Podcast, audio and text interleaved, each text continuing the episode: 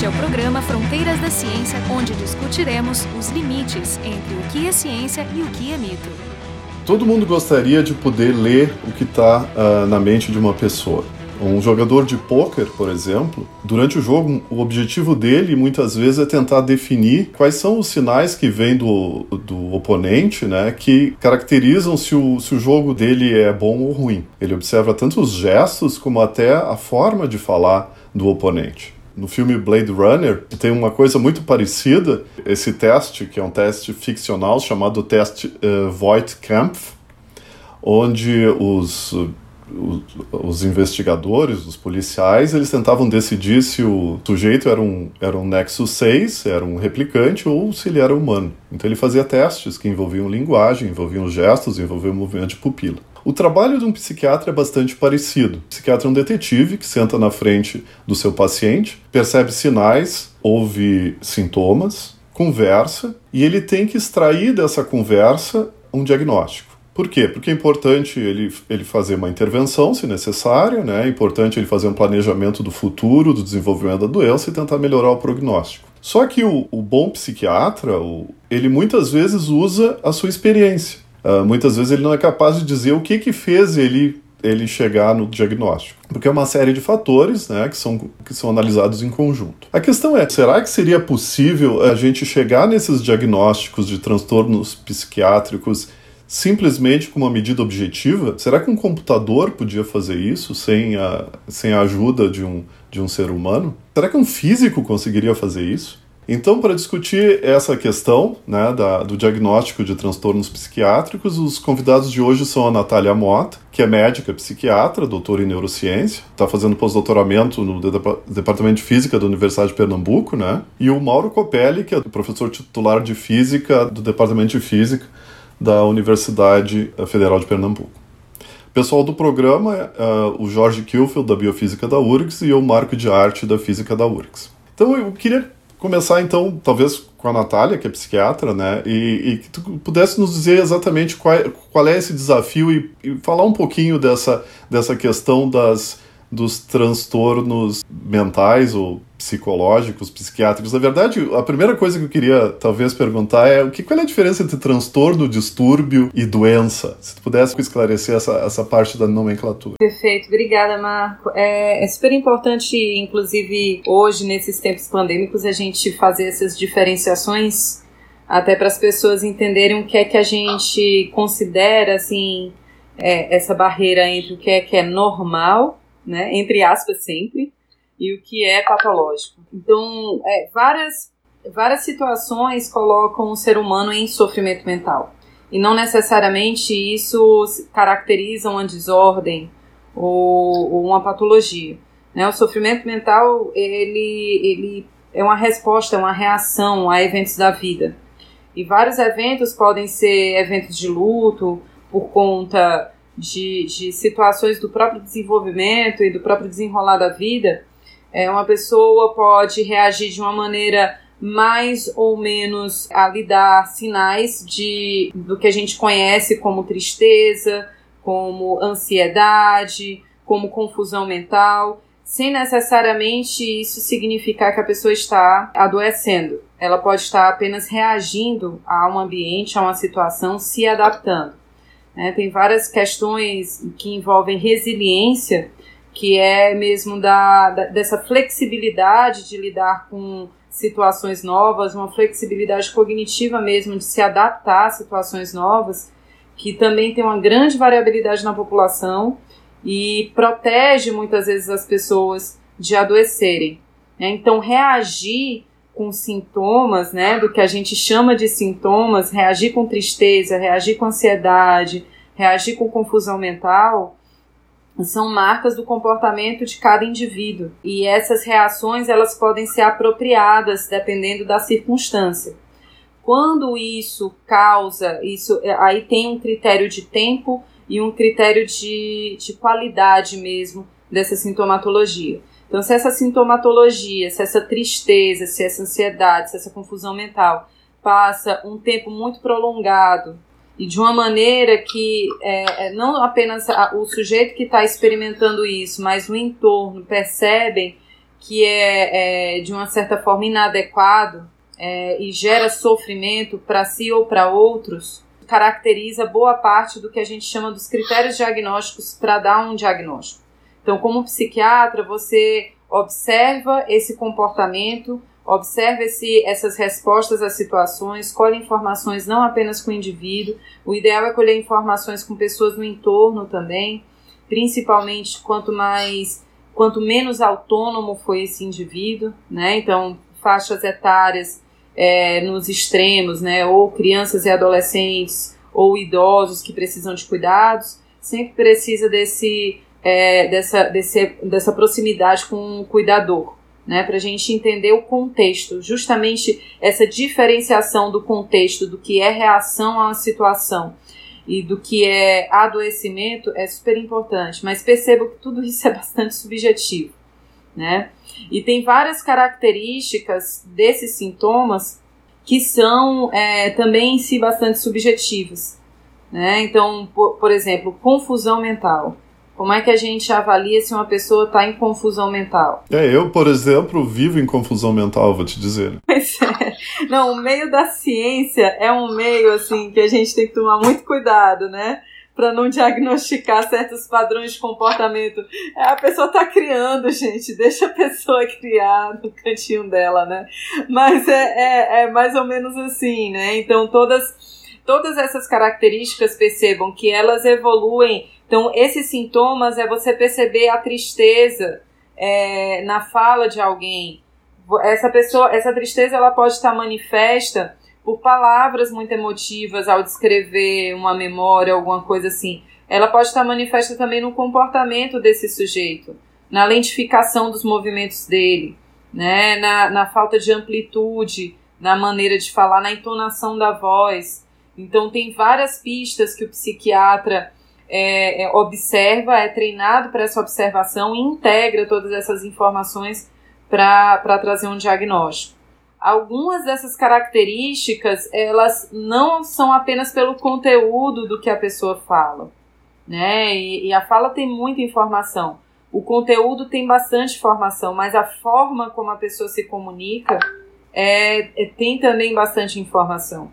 Então, o psiquiatra, ele por muito tempo, ele, ele treina esse ouvido para perceber como que se dá esse padrão de fala, como que é essa regularidade do padrão de fala. Percebam mais uma vez, é super importante o contexto cultural em todas essas avaliações. E não é à toa que todo, a, a cada período é, os especialistas se reúnem novamente para atualizar os manuais diagnósticos porque várias questões que já foram consideradas patologias hoje em dia não são mais. As pessoas percebem que a sociedade se ajusta a, a determinados padrões de comportamento e que antes eram preconceituosamente, no olhar de hoje, vistos como doença. Tem várias questões da forma como a psiquiatria faz hoje que eu acho que colocam em xeque cobra mordendo o próprio rabo, percebe? Porque se a sociedade não consegue caracterizar bem qual é o limite entre sofrimento mental e, e, e doença, né? para dizer que é doença, na verdade, a gente precisaria entender muito especificamente a etiologia, as causas dessa manifestação. E a gente não está nem perto disso, posso te dizer. Né? A gente está ainda tem muito trabalho ainda a ser feito para entenderem é, esse conjunto, a, a, o passo para trás que foi dado nas neurociências é de entender sintoma a sintoma. Agora, a integração desses sintomas para constituir uma entidade patológica e daí dizer isso daqui é o que causa essa doença, a gente ainda tem muito trabalho para ser feito. Então, o que a gente, por isso que a gente adota os nomes desordens, transtornos, que como um, um conjunto de sinais e sintomas é uma caracterização de uma síndrome que daí você clinicamente por essa observação, você pode tentar adivinhar como é que vai ser a, a evolução desse quadro e qual, quais as intervenções que você pode adotar. A questão é o seguinte, eu gostei muito do que tu falou ali, porque tu mostrou a, a riqueza né, da, de informação que o psiquiatra tem à disposição dele para fazer o diagnóstico. Né? E aí eu queria já ir direto para o trabalho de vocês, né, porque ainda usando a analogia do, do jogador de pôquer, né, o jogador de pôquer também tem essa riqueza de, de informação, mas ele de repente ele descobre que é o piscar do olho do oponente que entrega o jogo. Vocês aparentemente chegaram nessa, nessa questão de descobrir, né, de, dentre, dentre essa, essa pleiade de possibilidades, que tem alguma coisa que a gente pode olhar assim com uma lupa uh, e, e nos ajuda a fazer diferenciação de alguns, de alguns transtornos. E que é essa questão da, da, Eu não sei qual é o nome que vocês. Eu, eu, do speech graphs, não sei como é que vocês dizem isso em português, é rede de palavras, como é que vocês dizem isso em português? Acho que a gente fala speech graphs em português. É, bem né, tá? português castiço, assim. português de Camões, assim. É, speech graphs. Na verdade, a gente chama de. A gente uma mistura, né, Nath? Acho que grafo de palavra e grafo de discurso. Porque depois, na verdade, foi estendemos além dos discursos propriamente ditos mais recentemente, né? De ser discurso, discurso no sentido, no sentido de discurso falado. Mas deixa que a, Nath, a, vou deixar a Natália contar. O Mauro, de repente, em um momento mais tarde, fala o que, que são os grafos e como é que a gente pode usar a matemática para entender eles, e a, e a Natália fala do uso. Então, é, a gente começou essa, essa metodologia ainda no início do, do, da primeira década dos anos 2000, né? O, o, a ideia era é, fazer com que a gente extraísse, sem esse viés subjetivo da avaliação de outro ser humano sobre o comportamento de outro humano, é, aspectos da fala. E a, o nosso foco inicial foi esquizofrenia, porque é uma das patologias com um desfecho mais é, dramático mesmo na vida dos indivíduos. Né? E ainda hoje é um desafio muito grande. Quem tem um familiar com esquizofrenia é, sabe bem do que é que é essa realidade. É, normalmente é uma patologia que abre cedo na vida do, das pessoas, é, em torno ali do final da, da adolescência, início da idade adulta é onde tem um pico, mas pode acontecer ainda antes dos 12 anos, é mais raro, mas pode acontecer em crianças também. Os psiquiatras perceberam na época, né, Kreppin, Bloiler, na época que estavam descrevendo esse conjunto de sinais e sintomas que caracterizavam essa trajetória de vida, eles perceberam que algumas pessoas que começavam a ter os sintomas psicóticos, que são as alucinações e os delírios, né? Você perceber estímulos sem ter os estímulos por perto, ter ideias que outras pessoas que convivem com você não compartilham. Então, essas situações, elas poderiam ter desfechos diferentes boa parte das situações em que você não explicava por uma epilepsia ou uma causa como a, vamos dizer, mais neurológica nesse sentido, tenderiam a ou ir para um lado em que a pessoa teria uma oscilação de humor, né, e daí teriam ciclos de, de euforia e de extrema depressão, que é o que hoje a gente chama de transtorno bipolar do humor, ou algumas pessoas iriam ter um declínio cognitivo muito importante. E esse declínio cognitivo é algo que as pessoas falam pouco né? Então, é, no cinema, na, na sociedade em geral, as pessoas tendem a fazer um link direto da esquizofrenia com os delírios e as alucinações. Mas o que é mais dramático mesmo ao longo da vida de uma pessoa que é diagnosticada com esquizofrenia é a perda de cognição, principalmente da cognição social. Então, essas pessoas elas começam a ter mais, mais e mais a cada episódio que, que vai tendo, a cada crise que vai tendo, mais e mais dificuldade de se manter com a inserção na sociedade de forma satisfatória para ela. E isso vai fazendo com que no início da idade adulta ela perca oportunidades importantes de relacionamentos duradouros, por exemplo, perde namorados, namoradas, casamento, amigos, trabalho, escola. Então, são situações bem dramáticas e, e, de difícil reinserção na sociedade. Então, uma das primeiras preocupações foi identificar, ainda mais de 100 anos atrás, quais são os sinais precoces que a gente consegue observar do comportamento desses indivíduos ainda no início dos sintomas, para a gente poder fazer orientações para essa pessoa. Né? Porque em um você vai dizer, é, tá na mania, calma, puxa, bota ele mais quieto dentro de casa. Em outro você vai dizer, não perca sua socialização, tá entendendo? São situações, são orientações bem diferentes. Quer dizer, apesar de dos sinais serem parecidos ou ligeiramente parecidos, pode ser que o desfecho seja completamente diferente e o tipo de intervenção tem que ser completamente diferente. Também, exatamente. Intervenções principalmente comportamentais, né? E, e de como você orientar a família e orientar essa socialização, tá? Então é, é, é e, e, assim os sintomas eles não são ligeiramente diferentes, eles são muito parecidos, né? Uhum. Que são vários sintomas que chamam muita atenção, né? Principalmente da família. Então a pessoa que está delirando, acreditando que está sendo perseguida, está ouvindo vozes e que está confuso no tempo e no espaço, muitas vezes começa a ficar agitado com as pessoas que não entendem e agressivo, pode ser tanto um quadro de esquizofrenia quanto um quadro de mania. O que Ah, é mesmo? Ah, incrível. O que é da sutileza é esse comportamento mais fino que eu vou te falar, que é a maneira como a pessoa se expressa. Então, nos quadros de transtorno bipolar, é, as desordens da forma do pensamento, que é como a gente chama na psiquiatria esse conjunto de sinais e sintomas que a gente percebe na fala, e que tem mais a ver com a estrutura da fala do que propriamente com o conteúdo da fala, são questões que, que são divisores de águas. Né? Então tá lá desde as primeiras descrições para a tentativa de você tentar entender uma pessoa que vai seguir num curso como a esquizofrenia, uma pessoa que vai seguir com a cognição mais preservada, mas você tem que cuidar com as oscilações do humor, estão é, basicamente nesses, nessa forma de se expressar. Em um lado, a pessoa pode se expressar de acordo com o estado de humor em que ela tá. Então, se ela estiver no estado depressivo, ela e aí altera mais, muito mais os conteúdos, né, o, o significado do que a pessoa está falando do que propriamente a forma como a pessoa está falando. Então, uma pessoa que, que tem um transtorno bipolar do humor, se está numa fase depressiva, ela normalmente, se está delirando, ela normalmente tem delírios de ruína, que são congruentes com esse humor congruentes com essa tristeza. Então ela tem conteúdo também é invadido com esse humor depressivo. Da mesma forma na mania também, você vai ver a pessoa falando mais, daí já muda um pouco a estrutura, é, fugindo mais do assunto, é, adotando fuga de ideias, fugindo mais dos tópicos, mas de qualquer forma, sempre modificando bastante o conteúdo.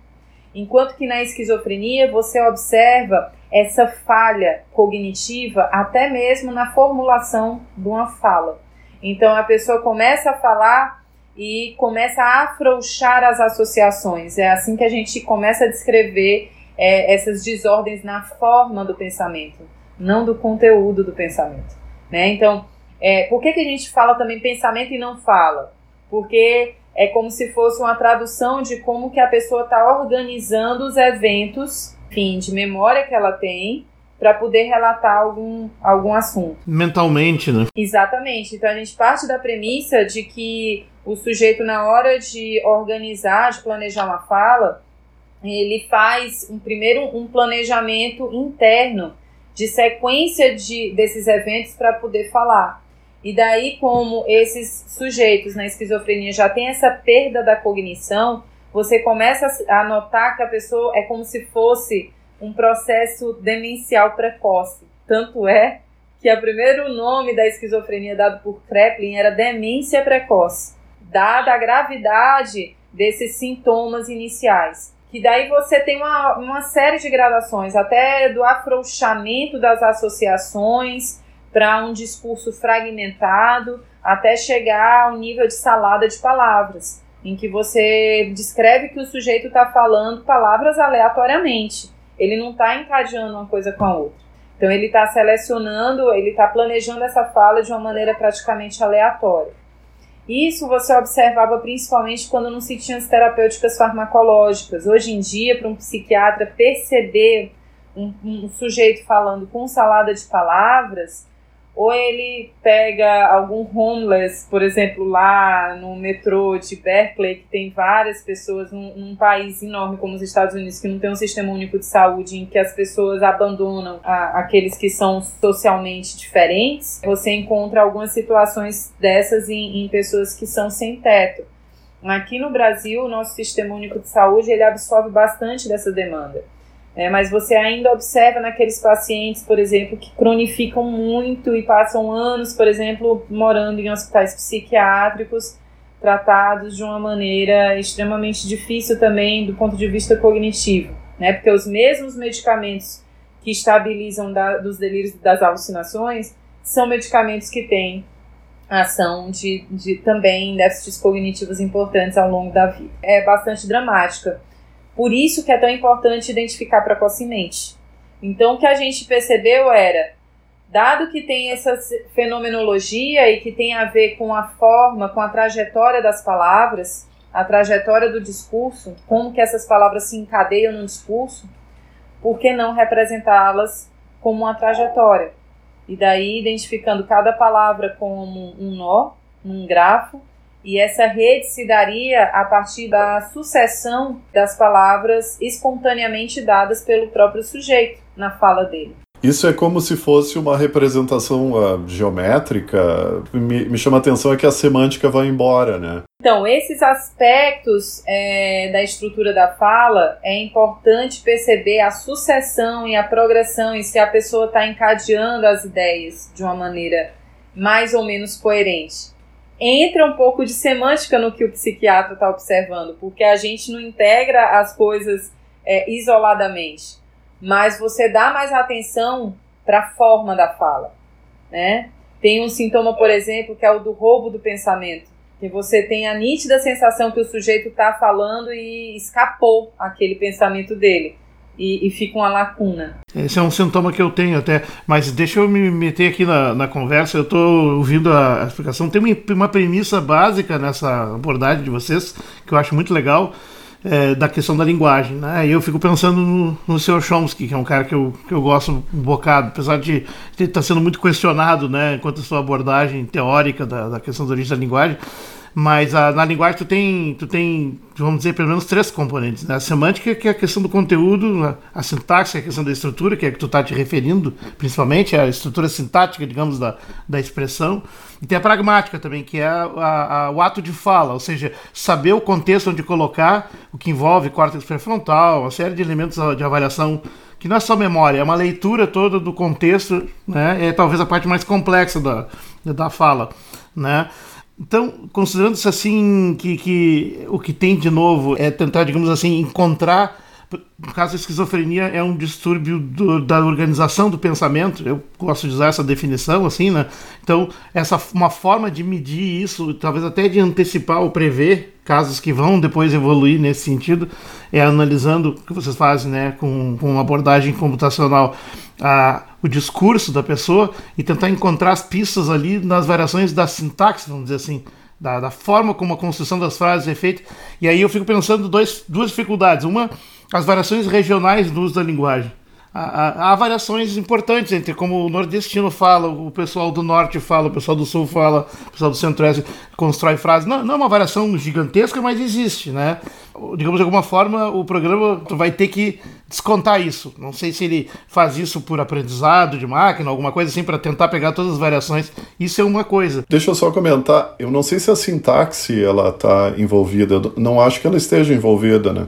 É mais pragmática. É, mas eu imaginava que isso também é traído pela forma como tu ordena essas palavras, porque tu botando todas as palavras juntas, tu já dá uma associação. Agora, a, a sintaxe é um pouco um acordo, um conjunto de regras, né? É, mas sintaxe envolve, por exemplo, a localização do verbo. Pois é, exatamente. É, mas isso, isso não é importante, eu acho, no caso. A gente já fez algumas práticas, assim, para ver se modificava alguma coisa. E o que eu acho hoje em dia é que tem muito mais a ver com pragmática mesmo do que propriamente com sintaxe. No início, a gente começou fazendo análise sintática para encontrar primeiro as unidades sintáticas, né? Então a gente tinha esse cuidado de olhar sujeitos, verbos, objetos e tal, é, identificando também aqueles que seriam de um significado comum. Então, quando tinha um pronome, a gente ia para o referente, usava a mesma ligação. É, a gente fez todas essas análises. Isso, do ponto de vista computacional, era muito mais difícil de automatizar, né? Então, eu me lembro desse dia até do Mauro a gente falando nisso, uma bota logo todas as palavras, né? Vamos ver como é que fica. E não faz diferenciação nenhuma. Em algum momento entrou o físico estatístico. O físico estatístico falando assim: detalhes não importam, detalhes não importam, detalhes não importam, né? É outro extremo que os físicos estatísticos cometem, às vezes, um erro, inclusive grosseiro, de chegar em qualquer lugar falando que detalhes não importam e às vezes os detalhes importam, né? Mas então, de certa maneira, foi um outro puxando um pouquinho para outro extremo e acabou que puxando um pouquinho só deu certo, né? Nosso segundo trabalho já joga fora toda essa parte manual inicial, né? E, e, e os resultados se, se, mantiveram. Então a gente respirou aliviado que dava para abrir mão. Deixa o pronome lá, deixa com preposição, deixa o diabo a quatro, deixa lá. Toca o barco que funcionou do mesmo jeito. Mesmo porque na, num discurso de uma pessoa que está em delírio e está em, em fase ativa da doença principalmente, você não sabe, às vezes fica até mesmo sem, sem contexto aqueles pronomes, entendeu? Ou, por exemplo, aquelas funções. Então, essa forma de analisar é uma forma que, na verdade, a gente bypassa essas, essas características linguísticas da fala e a gente vai para o comportamento mais bruto, que é da cognição de como que o sujeito está falando espontaneamente. Então, por isso que a gente também tenta abranger todas as palavras é um jeito, vamos dizer, menos elegante do ponto de vista linguístico, menos sofisticado e, e inclusive, assim, ainda hoje a gente, eu estou aqui estabelecendo, tem a Janaína Weisheimer, que é da, das letras, né, uma das minhas colaboradoras mais ativas, mais frequentes, e todo esse estudo de entender o que é que os grafos estão dizendo para gente em termos linguísticos é super importante.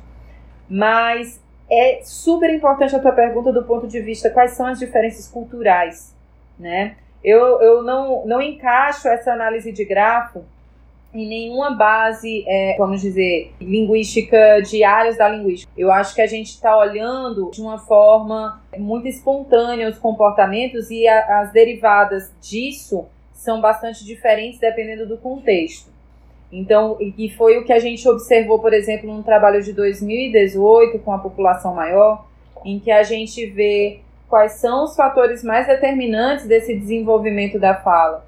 Será que é a idade, é o avançar da idade que vai fazer com que essa fala fique menos repetitiva e mais conectada? Ou vai ser é, a escolarização? E daí a gente analisou em separado grupos de pessoas que tinham sintomas de psicose e grupos de pessoas que não tinham sintomas de psicose. E a gente observa que a escolaridade é um fator super importante para isso, muito mais importante que o fator idade para esse desenvolvimento, que é um desenvolvimento lento, que se dá até o final do ensino médio, para começar a atingir um amadurecimento. Mas para isso, é, a escolarização é muito mais importante do que apenas a idade. E quando está no contexto da psicose, não há associação nenhuma com escolaridade. Então, mesmo aquelas pessoas que têm uma escolaridade alta, que economistas, por exemplo, que eram pacientes meus e que tinham esquizofrenia, eles falavam com um, um LSC que não era condizente com seu nível de escolaridade, vamos dizer assim. Né? O que, que é o LSC? É a quantidade de nós que, que estão dentro do componente mais fortemente conectado. Deixa eu fazer minha pergunta de antes que tu não me deixou fazer antes, Marco. Desculpa, desculpa. Uh, na verdade, eu, eu mencionei passagem, questão. É, eu ia chegar no, no assunto, porque eu, eu acho estranho que se a esquizofrenia, no caso a esquizofrenia em particular, que ela é uma desorganização do pensamento, que ela não afete aquilo que eu tentei dizer, chamar de sintaxe Tá?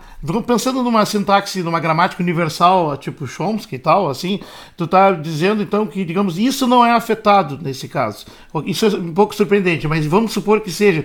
Por que, que eu perguntei isso? Porque existem estudos de, de imagem, por exemplo, mostrando as áreas afetadas nos diferentes é, variações do uso da linguagem. Né?